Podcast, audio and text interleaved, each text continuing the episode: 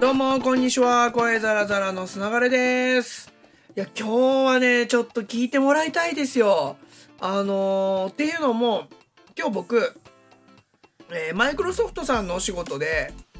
あのー大手量販家電店さんの全国から集まった店員さん何十名かに向けてですね、えー動画とパソコンのお話をさせていただいたんです。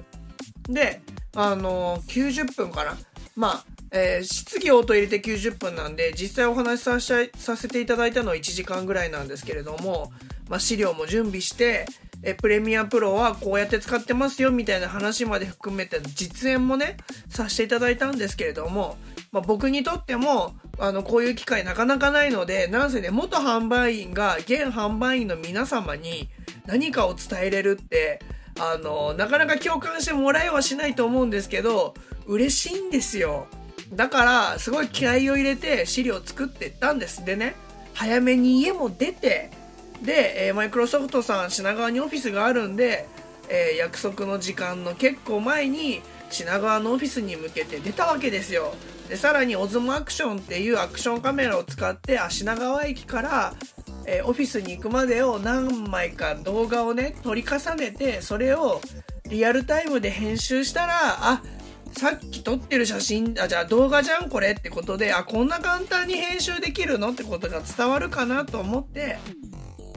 それでね、あの品川駅からマイクロソフトの本社に行くまでいろいろオズモアクションで動画を押さえてって、行って、受付に行って、で、えー会場どこですかって聞いたら、ソフトバンクさんですかって言われて、あれ違うぞと思って、そうじゃないよと思ったら、もしかして会場違うんじゃねって急に思って調べたら品川じゃなくて八重洲だったんです。八重洲のあの会議室みたいなのがいっぱいあるところでやっべえと思ってもうそっからねあと20分ぐらいしかないんですよ。駅まで走っていて電車乗ってもまあ多分間に合わないんですけど走るしかないじゃないですかやっべえと思って走ってって電車に乗ってで、結局5分ぐらい遅刻しちゃったんですよ。なんですけど、まあもうね、あの、僕が10時すぐに喋る話ではなかったんで、あの、僕午後からだったんで、10時集合だったんですけど、まあ遅刻してもどうにか大丈夫な状態ではあって、まあほっとしたんですよね。そしたら、あの、カメラを落としてしまいまして、ほっとした瞬間に。で、アルファ9の、あの、レンズもいいやつを持ってってたんですけど、こういうカメラで撮ってますっていうのをお見せするために、そしたら、何回か落としたことあるんですけど、初めてレンズの、にひびが入ったんですね。で、うわーっと思ってひび入ってると思ってよく見たら、レンズのフィルターだったんですよ、多分入ってるのは。まあ、ちゃんと見ないとレンズにひび入ってるかどうかわかんないですけど、パッと見る感じ、レンズフィルターだと思って、わ、どうな、どうにか事なきを得たと思って、そのレンズフィルター外さないとと思って、まあ、普通常だと、ちょっと力入れてキュッて回せばすぐ外れるんですけど、全然外れないんですよ。で、輪ゴムみたいな感じのものを使ってやっても外れないんです。やっべ、これいよいよ、あの、外れないぞ、ゆと思ってよく見たら歪んでて、これやっばいなーと思って、パッて周り見たら、プロのカメラの販売員さんの皆様がいるわけですよ。あれこれもしかしたらあのこの方々がどうにかしてくれるんじゃねと思ってなんか急に心が晴れてきてあれこれなんか今日あんまりいいことなさそうな出発地点だったけどそうなんならねあの電車に移動中に夜の予定がダブルブッキングしてることに気づいてあのー、一件キャンセルまでしたんですけどそうそうそういうのもあってね いやいいことねえぞと思ってたんですけどこれ全部ポジティブに考えたらプラスになるんじゃねえのかなと思って途中で。で、あの、がぜやる気が出てきて、それで、あのー品川まで行って遅刻してしまった件もネタにしてしまって、あの、間違えて品川まで行っちゃって、動画まで撮っちゃったんで、これリアルタイムで編集しますねっていうと、つかみっていうか、あの、販売員さんの心は、若干、あの、こいつ面白いなって思ってくれるんじゃないかなみたいなのもあって、資料ちょっと作り直したりとかしながら、まあ、実際にお話しさせてもらったら、多分、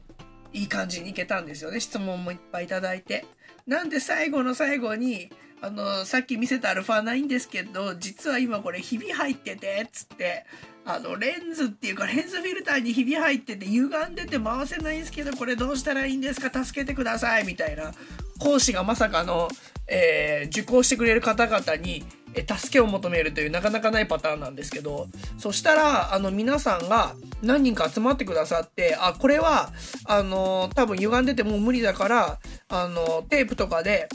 あまあ、あの、レンズにひび入らない、あとはレンズが傷つかないようにしてテープとか引いて、で、その上にニッパーとかペンチとかでひびもっと増やして一回割って、で、ニッパーとかで、あの、レンズフィルターを切って、もう取るしかないみたいな話をされてたんですね。で、何人かその意見が一致されてて、っていうことはマジでこれやるしかないんだなってことで、じゃあ僕帰りにヨドバシ秋葉に行ってみますと。